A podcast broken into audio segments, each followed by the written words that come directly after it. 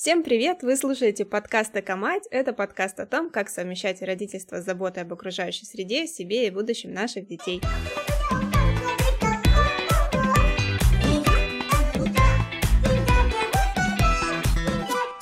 Меня зовут Алена, я эко-мама два года и два месяца чудесного мальчика Льва, а еще я главная по экологичному образу жизни в своей семье и жена не эко-мужа. Я программный директор Международного фестиваля зеленого документального кино «ЭКК Покачашка», поэтому смотрю много разного экодока. Привет, меня зовут Юля, я мама замечательного семилетнего Вовы. Больше десяти лет моя работа связана с музеями и примерно столько же с экологией. А восемь лет назад я вернулась из Москвы на Алтай. Привет, а я Анастасия, я самая начинающая эко-мама. Моему сыну Атласу чуть больше года. Мы живем в Стамбуле, в Турции, и отсюда я занимаюсь образованием в области устойчивого развития в России и других странах. В прошлом выпуске мы поговорили про беременность и роды и где может быть экологичность в эти периоды, и сегодня мы продолжим разговор о первом времени с малышом. Это то время, когда вы вернулись домой и только начинаете разбираться в том, что вам нужно, а что нет. Как ухаживать за пупочной ранкой, например. Сколько раз в день он писает и какает, и как часто менять пеленки и подгузники. Краснеет ли попа, и как его купать, как он спит, и вообще где находится в вашем пространстве. И вот здесь у многих бывает вообще нет экологичности это странное, очень тяжелое время, потому что часто мы, э, часто мы готовимся осознанно и подробно к родам. Это немного как все вот эти фильмы, где happy end — это свадьба на закате. А ведь все самое интересное и самое трудное начинается как раз после. И со мной случилось, собственно именно это, потому что я готовилась к родам, а потом вернулась домой и такая, э, а, а дальше что?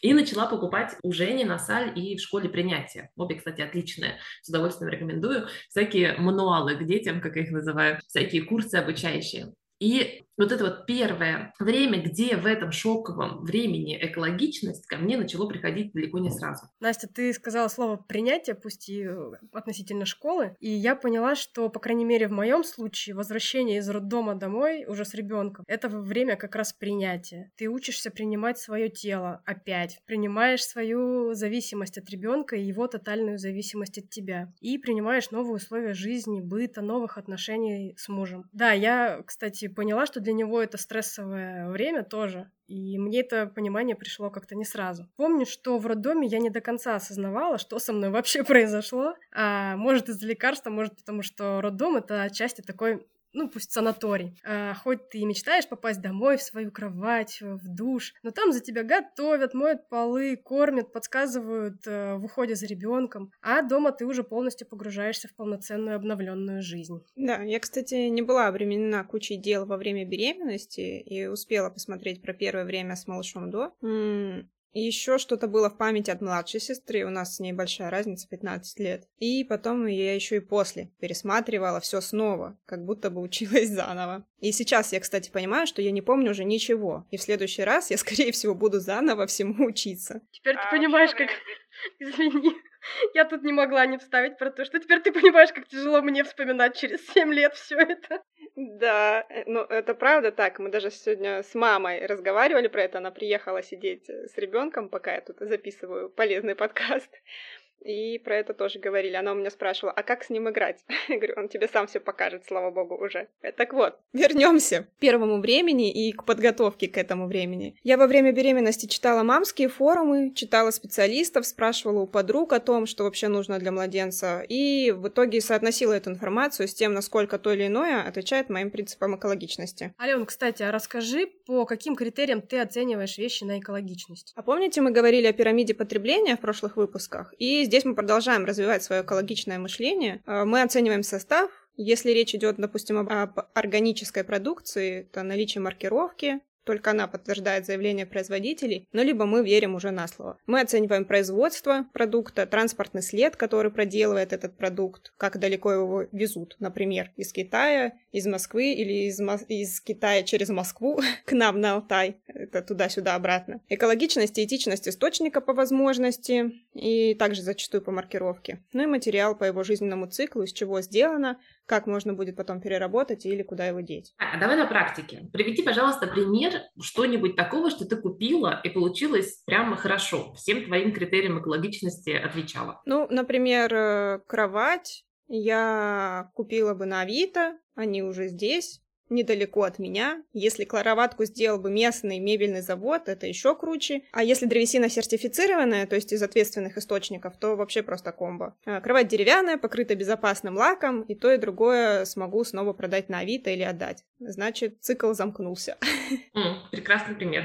А что-нибудь из, э, из детской косметики? А детская косметика, здесь мы можем выбрать. Э, есть мыло с натуральным составом, например. Есть твердый кусок, есть жидкое мыло или жидкое мыло Тут уже дозатор включается. Но есть флаконы с обычной крышкой на смену, чтобы, допустим, каждый раз не покупать дозатор, который не очень экологичный, не очень его сдать в переработку. А саму банку потом точно можно сдать в переработку. Тут нормально. И тут ты думаешь о том, что тебе удобнее. А, куском мыла мыть или все-таки жидким мылом с дозатором. И, допустим, мы оцениваем, сделается здесь, в России, э, еще круче, там, если где-то местное, допустим, нашего алтайского производства, или за границей делается. И то же самое касается новых детских вещей, например, и прочего. Кажется, что это сложно, но только поначалу, когда привыкаешь. А потом уже оцениваешь на автомате и гораздо быстрее. И можно начать с определенных важных критериев, которые важны лично вам. Может быть, это будет органичность, а может быть, это будет местное производство или этичность. Ну, то есть не тестируется на животных. Это очень большая и важная тема.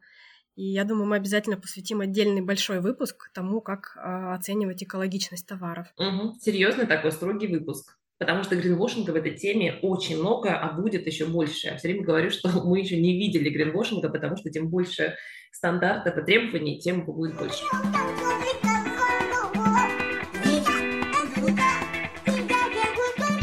Ну что, с чего начнем? Так, а давай начнем. Я хочу снова начать с благодарности тебе. А, я все вспоминаю, как я тебя спросила, а что на самом-то деле нужно для первого времени с малышом, а была правда потеряна совершенно. А ты мне сказала веселым голосом своим, ничего, ты четвертый триместр кожа к коже, лежи, люби, не дергайся. так почти вышло. Я вообще очень рада, что в четвертом триместре вот этих трех месяцев примерно после родов стали говорить больше и постепенно уходить от а, давайте отделим малыша от мамы и будем приносить его поесть каждые три часа. Как я понимаю, это благодаря тому, что теория привязанности и ее главный, главный адвокат в России Людмила Петрановская стали все больше на слуху. Но да, теория говорит о том, что после рождения ребенок еще совсем не готов отлучаться от мамы. Он как э, кенгуренок. И еще три месяца он донашивается, да, вот ты его носил внутри, а тут он донашивается снаружи, то есть проводит буквально все время у мамы на руках. Кстати, я была очень впечатлена, когда моя арабская подруга рассказала, что в их культуре есть так называемые 100 дней, первые 100 дней после родов, после которых ребенок ребенок как будто бы рождается по-настоящему. А ведь это и есть те самые три, три месяца. В общем, такая народная, народная, народная мудрость из другой, из другой культуры. А ведь правда, вы помните, какая невероятная разница между новорожденным и малышом в три месяца? Ну, это получается, что вот в этот период донашивания нам, по большому счету, мало что нужно. Да. Кстати, ты сказала, что разница большая, и это правда, я помню. Я помню даже, как э, мне наша общая знакомая Наташа Парамонова сказала, ну вот, теперь он похож на человека. Да, рождается человечек. Да. А вот давайте и начнем с малого. И самое первое время топ-3 вещи, которые действительно пригодились и которые вы бы посоветовали вот так беременной подруге. Я бы, кроме мамы, еще добавила бы многоразовые пеленки, которые можно брать везде с хлопковой верхней стороной, э, наверное, их пару штук. Пеленальный столик или матрас на комод, чтобы спина не отвалилась. Для меня это действительно было важно. И много старых простыней, которые можно подрать на пеленки. Mm, да, муслиновые пеленки, раз. Многоразовый мат для смены подгузников, просто супер, он складывается, можно с собой носить, два. И непромокаемая защита на матрас. Это нас спасло просто, потому что протекает все. Протекает подгузники, молоко, срыгивание, вода проливается, матрасу достается, конечно. Я специально перед нашей встречей посмотрела фотографии после рождения Атласа, и он везде лежит голый, август в Турции, а, на этом многоразовом мате и муслиновой пеленке. И больше ничего вокруг не было. Ой, блин, девчонки, я еще хотела бы добавить ланолин. Можно? Им все можно мазать. Мой топ-3 тоже муслиновые пеленки, увлажнитель воздуха и э, любовь мамы, особенно в первые три месяца как раз. Но если серьезно, то я присоединяюсь к Насте, что непромокаемая защита на матрас очень нужная штука. И все-таки чуть-чуть подробнее остановлюсь на муслиновых пеленках. Это тоже супер вещь. Я купила их еще беременной, и потом много раз самой себе говорила за них огромное спасибо. Они очень легкие, хорошо впитывают. Какие-то у меня служили как одеяло одеялка для малыша, какие-то как заменитель подгузников, какими-то я закрывала коляску во время прогулки, какие-то служили полотенцем в поездках. В общем, они, правда, очень-очень нужны. Я до сих пор льва ими укутываю после ванны. Самое экологичное то, что многозадачное. Да, э, муслиновые пеленки действительно многозадачные. Муслин используется с древних времен для всего. Сейчас я читала, что его для производства сыра используют, не знаю, для хирургических операций. Просто очень, не, не только как полотенце и укрыватель для коляски, они легкие, долго служат, говорят, не вызывают никаких аллергий. И можно сказать, что это одна из самых экологичных альтернатив но это если муслин сделан из э, органического хлопка, да, вот такой вот, такие вот стандарты. У меня сначала атлас лежал или голым, или в, вот, да, вот на этих муслиновых пленках, либо в одноразовых подгузниках, потому что у него очень долго не отваливалась пупочная прищепка, а многоразовый подгузник, он чаще всего один на все возраста, там есть кнопочки, ты регулируешь его под размер, да, вот как малыш растет, и сначала он кажется просто огромным, такой крошечный-крошечный малыш в огромном подгузе, и он задевает пупок, и поэтому я боялась его надевать. Ну, конечно, вначале даже при такой системе, да, вот вроде голый, подгузников уходит дикое количество. Я до сих пор помню, как подруга, которая родила на пару недель раньше меня, сказала, что она меняет 10-12 подгузников в день. И я такая, да нет, да не может быть такого. Не может быть такого никогда. А нет, смотрите, оказалось, что может. Да, судя по тому, сколько пеленок мы меняли в течение дня, реально может. Ну и есть правило, новорожденный ребенок подгузники может проводить 2 часа, и потом нужно менять на новый. Да, Ох, я не знала такого, я, кстати, не знала такого правила, но, кажется, сначала он каждые два часа и капает, поэтому менять все равно приходится. У нас в России на рынке есть, на самом деле, многоразовые подгузники для новорожденных, но из них детки, конечно, быстро вырастают. Ну, это как раз на первое время, месяцев до трех они. Так что их потом можно использовать на следующих детях или передать кому-то. И даже их продают. Так вот, они поменьше, а, но что уж говорить, даже одноразовые ньюборн не все производители делают с местом для пупка. Мы пользовались э, одноразовыми на ночной сон, прогулку и выход, и так э, первый месяц мы ездили только в поликлинику, получается, лев голопопил. И из пеленок, из старых простыней, нарваных, мы складывали подгузнички. И еще, наверное, недель с трех мы начали высаживать, но это вообще отдельная история. Ну, поскольку в период рождения ребенка я еще не была прямо эко-эко мамой, первое время у нас многоразовых подгузников подгузников теперь уже в привычном понимании, как они в последние годы используются, в каком виде. Ну вот у нас такие подгузники появились, наверное, месяцев с трех или, мне кажется, даже с пяти. Но я до этого обратилась к опыту прошлых поколений.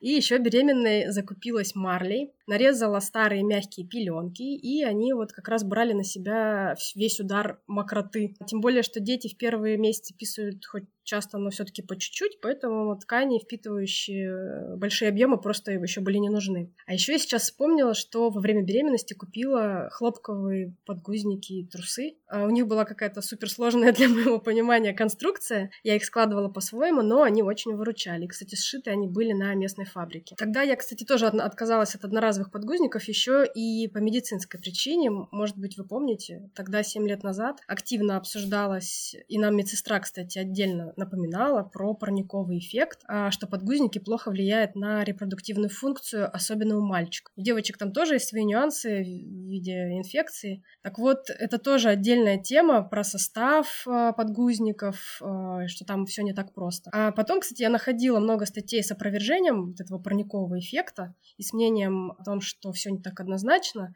Но вот силу маркетинга крупных брендов никто не отменял, и я в итоге сократила все равно использование этих подгузников, что называется, от греха подальше. Угу. Для тех, кто сейчас нас слушает и думает, насколько это может быть э, противно и неудобно использовать многоразовые подгузники вместо того, чтобы просто снять и выбросить, давайте скажу про противно. Поначалу, какие подгузники ты не используешь, ты, в принципе, соприкасаешься с какашками очень-очень близко и подробно их рассматривать, кстати, хорошо, вы не смейтесь, но сначала так делаешь инстинктивно, потому что можно сразу заметить, если что-то не так. Я как-то рассказывала недавно родившей подруге за смехом, ну как шутка, что из всей информации, которую я перелопатила буквально в первый год от класса, самым полезным оказался 50-страничный гид по какашкам новорожденных с картинками. И как все надо мной смеялись по этому, по этому поводу. Она меня послушала и без улыбки посмотрела мне и сказала, пришли мне. пришли мне эти 50 страниц. Настя, прости, я тебя тут перебью. А, буквально на прошлой неделе моя мама вспоминала, что первый год моей жизни самая частая страница, которую она смотрела в советской медицинской энциклопедии, была как раз про какашки. я сама помню, что это была одна из немногих цветных страниц в энциклопедии, и, видимо, не просто так. Ну так вот, где рассматривать какашки в подгузнике, в пеленке, в тазике или в раковине, по большому счету все равно. Подгузники разве что может быть не так понятна густота, потому что влага впитывается. А когда подгузы протекают, а это делают и те, и те, и многоразовые, и одноразовые, это обидно, и фу тоже примерно одинаково. Да, меня, кстати, мама до сих пор спрашивает, буду ли я смотреть на какашки. Между прочим, я именно так и вывела у ребенка непереносимость молочки. Э, и вот еще, если вы пользуетесь одноразовыми подгузниками, у вас больше соблазна просто это все завернуть и выкинуть и не смотреть. А пока идешь стирать пеленку или смывать многоразового подгузника,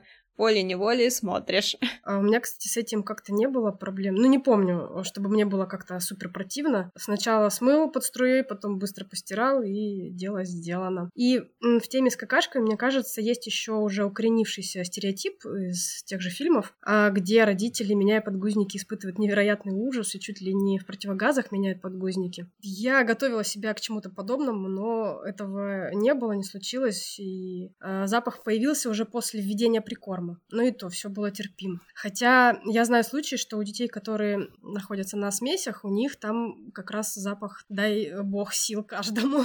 Поправьте нас, если это не так. Вообще у нас очень много удивительных совершенно стереотипов о детях в голове, которые появились благодаря голливудским фильмам. Про это, мне кажется, вообще можно писать э, отдельно исследовательскую статью, потому что я, например, была уверена, не, не кидайте в меня камни, что живот у беременных огромный все 9 месяцев, потому что в кино женщина главной героини беременеет, и тут же у нее просто прям огромный-огромный живот. И что ребенок э, всегда ходит с соской, то есть соска и бутылочка, такой вот обязательный атрибут. А очень много преувеличенных и односторонних историй, это может быть как-нибудь про это поговорим. Но вернемся к нашим какашкам. А чем, кстати говоря, вы стирали пеленки? Ну вообще, чем, чем стирать? Потому что я по-прежнему не могу привык, привыкнуть к тому, что стираю почти каждый день. Хотя посредством мне не пришлось на это ничего не менять. Я и так старалась пользоваться эко-порошком в основном, не жидким, а в порошке, а вместо кондиционера всегда использую уксус с аромамаслами. Заливай прям туда, где кондиционер. Так и продолжила. У нас очень жесткая вода, и мы покупаем гели Честно, просто потому что так удобнее. От российского бренда, специализирующегося на экопродукции, одного из первых старичков рынка. Тоже стираем без кондиционера, но у нас есть э, сушка, сушильная машина. Она делает все мягким. И, кстати говоря, если что, сушильная машина, которая отдельно, а не встроенная в стиральную машину, тратит меньше света и воды если вдруг вы решите такую приобрести. А детские вещи и пеленки мы стирали вместе со своим бельем, ну, чтобы, естественно, не тратить лишнюю воду, электричество, и смысла в этом нет. И мне в свекровь, я помню, когда отдавала вещи племянника мужа, сказала, чтобы я постирала их содой. А я поулыбалась, потому что мой порошок и так ее содержит. Я тоже все вместе стирала, кстати. Прямо как в шутке, где сначала все детские вещи стираешь отдельно и очень переживаешь, значит, если носочек, детский носочек случайно попал во взрослую кучу, а потом запихиваешь все вместе пеленки, свои штаны, штаны ребенка и предверный коврик. Вот у меня стадия с предверным ковриком была с самого начала. У меня, кстати, нет. Не было такого. А, мне повезло, кстати, найти эко-средство для стирки только когда Вове было месяца 4. Но зато это было средство с эко-маркировкой, эко-лейбл. А потом он на мое горе пропал. Я нашла какой-то другой с евролистом, но тоже через какое-то время он пропал. И, в общем, я металась. Это был какой-то невероятный квест для меня. А до этого я стирала хозяйственным мылом и каким-то детским порошком без запаха, но название уже не помню. А, кстати, а вы гладили вещи грудничков после стирки? Я, да, у меня был прям вечерний ритуал. А потом я узнала, что многие этого не делают. Я не гладила. Ну да, если ты с предверным ковриком стирала, то какая тут глажка вообще? Я вообще считаю, что идея с глажкой — это попытка порабощения женщин. Я когда вспоминаю эту глажку, я согласна, что это порабощение женщин. Ну, а у нас есть сушилка, и поэтому их там гладить и не надо. Она и сушит, и, я считаю, дезинфицирует. ну, убирает, по крайней мере, всякий ворс, и вещи оттуда мягкие. Ну, это очень интересно, потому что есть прям такой вот устоявшийся момент, нужно обязательно, нужно обязательно гладить. Вот у меня почему-то его уже совсем не было. Да, у меня подруга гладит до сих пор. Вот у нее родился малыш, у нее к ней мама приезжает. Ну, я думаю, потому что в том числе и есть руководство мамы, она гладит. С ума сойти просто. Мне, конечно, очень хочется сейчас спросить, как вы выбирали одноразовые подгузники, но тут слишком много всего про подгузники, многоразовое, одноразовое высаживание. Давайте про все это мы с вами лучше запишем отдельный выпуск. Да, тема с подгузниками заслуживает определенно отдельного большого выпуска. А мы с вами давайте пойдем дальше. Уход за только что появившимся малышом. Что могу сейчас сказать? Я пользовалась всем, и молочком для тела, и маслом для малышей, и водичка травяная для купания была. Ну, все это было примерно раз в неделю, крем под подгузник только по необходимости, ну и детское мыло жидкое в большой бадье, такая полулитровая, по-моему, у меня. Ее хватило больше, чем на полгода, и потому что только отмывала какахи или перед тем, как одеть подгузник. И все это была органическая косметика, но действительно можно найти альтернативы местного российского производства и исходя из ваших конкретных потребностей в моменте. И кажется, что во второй раз я обновлю, ну, вот это мыло, супер увлажняющий, заживляющий крем российского производства, производства «Голодный леший». Мы мажем им все, и себя, и ребенка. Он круто помогал ему от шелушений при атопическом дерматите. И заживляет всякие ранки. Масло, потому что его можно использовать потом для массажа и мазать на себя. И молочко на отопительный сезон. Ну, одно из двух, одно или другое. И ланолин советую всем, потому что это помощь для сосков, точно. И тоже он хорошо и губы потрескавшиеся заживляет, и локти. Ну, универсальных применения. И больше, мне кажется, не понадобится ничего. А вообще еще, я помню, всякие ватные палочки, да, наверное, предлагают для детей детские. Ну, короче, там можно взять обыкновенную стерильную вату на карандаш, э, намотать или, или на что-то тонкое, потому что там носы маленькие, да. если используете свои, если он, они у вас есть, в принципе. При этом есть альтернативы экологичные не на пластиковой основе, а с бамбуковыми или бумажными стержнями. Но вообще мы в уши и в нос ребенку не лазали. У меня была одна упаковка этих палочек, ну, для себя, которая. И я убирала ей корочку с пупка у ребенка, потому что меня тогда без бабушки и педиатры попутали. И она в итоге у меня сама у него, точнее, у него, и отвалилась. А, мы вообще ничем не мазали. Помню, что купали в ромашке, и первое время после роддома нужно же еще было протирать глазки, ушные раковины и складочки, и это все я делала медицинской ватой, смоченной в кипяченой воде. И я как-то говорила про присыпку э, в одном из выпусков. Она была, но после изучения состава она пропала из дома. А, кстати, про ухочистку я тоже Вове был, наверное, год, и я купила ухочистку Мимикаки. Вот на нее как раз наматывала потом вату, и она очень спасала. Но тоже глубоко лазить в ухо нельзя, это так, для внешнего ощущения. С зайти. Я, не, я ничего не протирала, никакие складочки, уши, глазки. А, у нас вообще ничего не было. Мы мыли водой, и вообще мало мыли. Даже сначала этот пупок никак не отваливался, потом мы сильно заболели, он был в таком гипсе, который тоже там не помыть. Никакими кремами не пользовались, ничего не обрабатывали. Он постоянно был голый, поэтому там никаких покраснений, раздражений на попе не было, никакой присыпки, ничего не надо было. Пытаюсь вспомнить. Мне дали крем для сосков и для раны после кесарева, но я им тоже быстро перестала мазать. М-м, прямо ничего. А что вы покупали для первого времени с ребенком? Что вам пригодилось? Мы вот тоже, у меня будет сим, сим, символ моего этого выпуска Настя говорила слово «ничего». А, нам очень повезло, потому что нам все отдавали. Из того, что отдали, что пригодилось. Приставная кроватка, э, люлька в машину и подушка для кормления. Вот и все. Получилось прям внезапно очень экономно. Классно. Мне тоже кажется, что именно на первое время с малышом это вообще оно самое незатратное время, и на него много чего могут отдать. И вот я вначале сказала, что мне был нужен пеленальный столик, и он понадобился мне в ванной, потому что я ночью там меняла ему подгузы и не будила мужа а в спальню положила пеленальный матрасик на комод. Конечно, все это было БУ, и отлично потом нашла новых хозяев. И еще в определенный момент я готовила фестиваль, и Лев тогда начал спать дневные сны только на руках, и тогда мне понадобилась подушка для кормления, ну, мы ее тоже нашли на Авито. Я разгрузила свою спину, и потом она тоже успешно продалась. А вообще, как я ее использовала, я клала на нее ребенка, он спал, а на край этой подушки я ставила ноутбук. У меня даже есть где-то такие фотки. Но вот если бы у меня была подушка для беременных, которую я хотела купить, но почему-то так и не стала, я думала, что это ненужная покупка. А, думаю, она бы сгодилась. Мы брали коляску, а, Лев отлично в ней спал, и я гуляла в лесу в это время. Автолюлька, само собой, и здесь стоит это говорится, что их не советуют покупать с рук, но мы осознанно сделали такой выбор, мы брали БУ, нам сказали, что в авариях она не была, там она была не сильно старая, вот, но к этому вопросу стоит подойти индивидуально и серьезно. И, кстати, в лето я бы купила автолюльку, которая раскладывается в лежащее положение, а такие точно есть, и коляска бы тогда не понадобилась, потому что в нем можно было бы и спать. А что мне отдавали и пригодилось, то есть не то, что я покупала, а то, что мне отдавали, это кокон с бортиками, и до тех пор, пока ребенок не активничал, ну, то есть не мог из него выпасть, я клала его на стол, допустим, или на диван, и ограждала так от котов, или чтобы он там не скатился случайно вдруг. Это было тоже удобно. Я тут готовлю, тут же он лежит. А, или солнечные ванны принимает. У него была желтушка, и мы активно а, лежали на солнышке. А, кстати, Настя, я помню, что ты на кокон посматривала. Он был в итоге у вас? Да, одна из немногих вещей, которые я думала купить. Прям лежала, кормила и смотрелась на эти коконы. Но э, нам его подарили в итоге, и я им почти не пользовалась. Представляешь, так и лежит, ждет, кому быть подаренным в свою очередь. Обидно.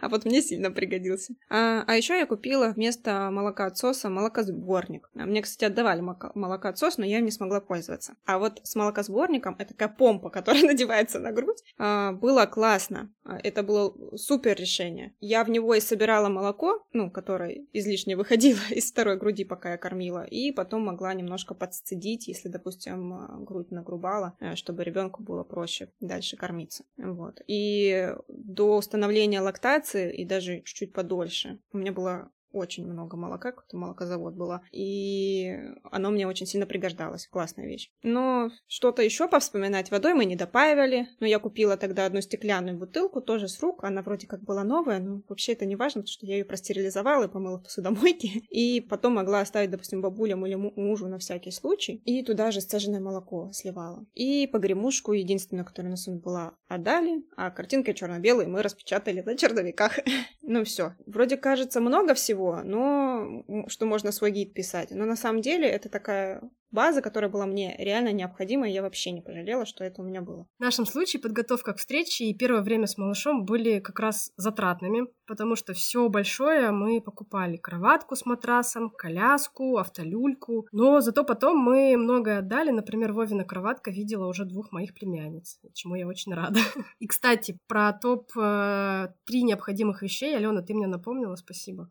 У меня была есть подушка для беременных в форме такой буквы «Г». Она очень сильно спасала мою больную спину во время беременности. Потом она трансформировалась в подушку для кормления. Она же мне служила как бортик в кроватке или как кокон. А когда Вова подрос, он ее захватил и сейчас спит э, на ней, закидывая на нее ногу. А когда появилась кошка, кошка тоже стала любить э, спать на этой подушке. И когда я ее покупала, я подумала, что она мне точно пригодится и после беременности, и так вот так, так и вышло. Как круто, на самом деле. Я думала, что мне будет удобно с маленькими подушечками, но нифига. Я вот даже немножко пожалела, что подушку для беременных тогда не купила. Она, да, она удобная, что она только колбасой, ты ее вокруг себя обматываешь, кладешь ребенка во время кормления, и вот э, она прям очень удобна. А вот, кстати, про молокоотсос у меня не было, и мне он как-то не был нужен. Я не знаю, как это объяснить, но мой организм каким-то образом быстро понял, какой объем необходим ребенку, и подстроился под него. А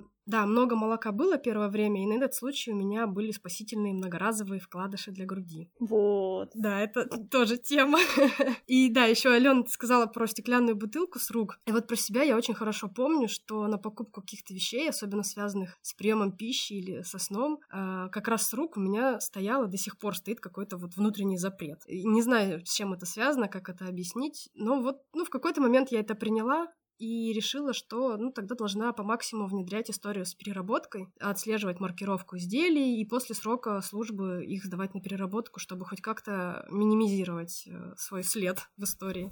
Юль, ты права, прямо как с э, историей про автолюльку, которая не советует покупать с рук, потому что неизвестна ее история, только если вы знаете ее историю, точно так же личные, особенно пластиковые вот бутылочки, то, что соприкасается очень близко с ртом ребенка, потому что там могут оставаться бактерии. Поэтому твой внутренний запрет запрет был оправдан часто. А у меня еще, знаешь, какая история, сейчас прям только что вспомнила. Я еще беременной наткнулась на историю бутылочек э, стеклянных в викторианскую эпоху, что там у них была форма такая немножко приплюснутая, и в ней, э, то есть ее было очень тяжело промывать. вот эту стеклянную бутылку, и в ней скапливались эти бактерии, очень много детей заболевали. А там какой-то врач этой викторианской эпохи очень продвигал эти бутылки, и они где-то там в Америке или в Англии вращались еще до э, чуть ли до 1920-х, вот так это все еще ходило, хотя врачи уже просили отказаться. Я где-то этой истории начиталась думала, о боже, как я могу взять бутылку с рук, если тут такие страшные истории прошлого ходят. Ну, в общем, у меня какая-то такая была там образ просто, я когда про это читала, у меня этот образ был этой бутылки викторианской, я думаю, бог ты мой.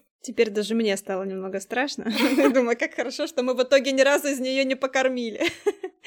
Но на самом деле я правда думаю, что э, вот к пластику, да, вопросы есть, поэтому пластиковые я бы не использовала. Ну, если я не знаю историю того, что с ними происходило. А с, к стеклу у меня как-то больше доверия. Угу. Ну что, оф, сколько всего на самом деле. Ничего не надо вам в, первые, в первое время, сказали мы, а потом еще полчаса говорили то, что вам надо. Ну что, вывод, да, оценивая покупки прогоняйте через такой фильтр пирамиды потребления экологичности. Не покупайте в чем вы не уверены. Покупайте БУ, да, где это возможно. Покупайте экошмека, покупайте сертификации, покупайте местное, покупайте уже в конце концов ликвидное, в перерабатываемой таре. В общем, всякие примеры, про которые мы говорили. Надеемся, что выпуск был вам полезен и интересен. Делитесь своими мыслями, находками в соцсетях подкаста. Будьте бережны к себе и окружающей среде. До встречи. Пока.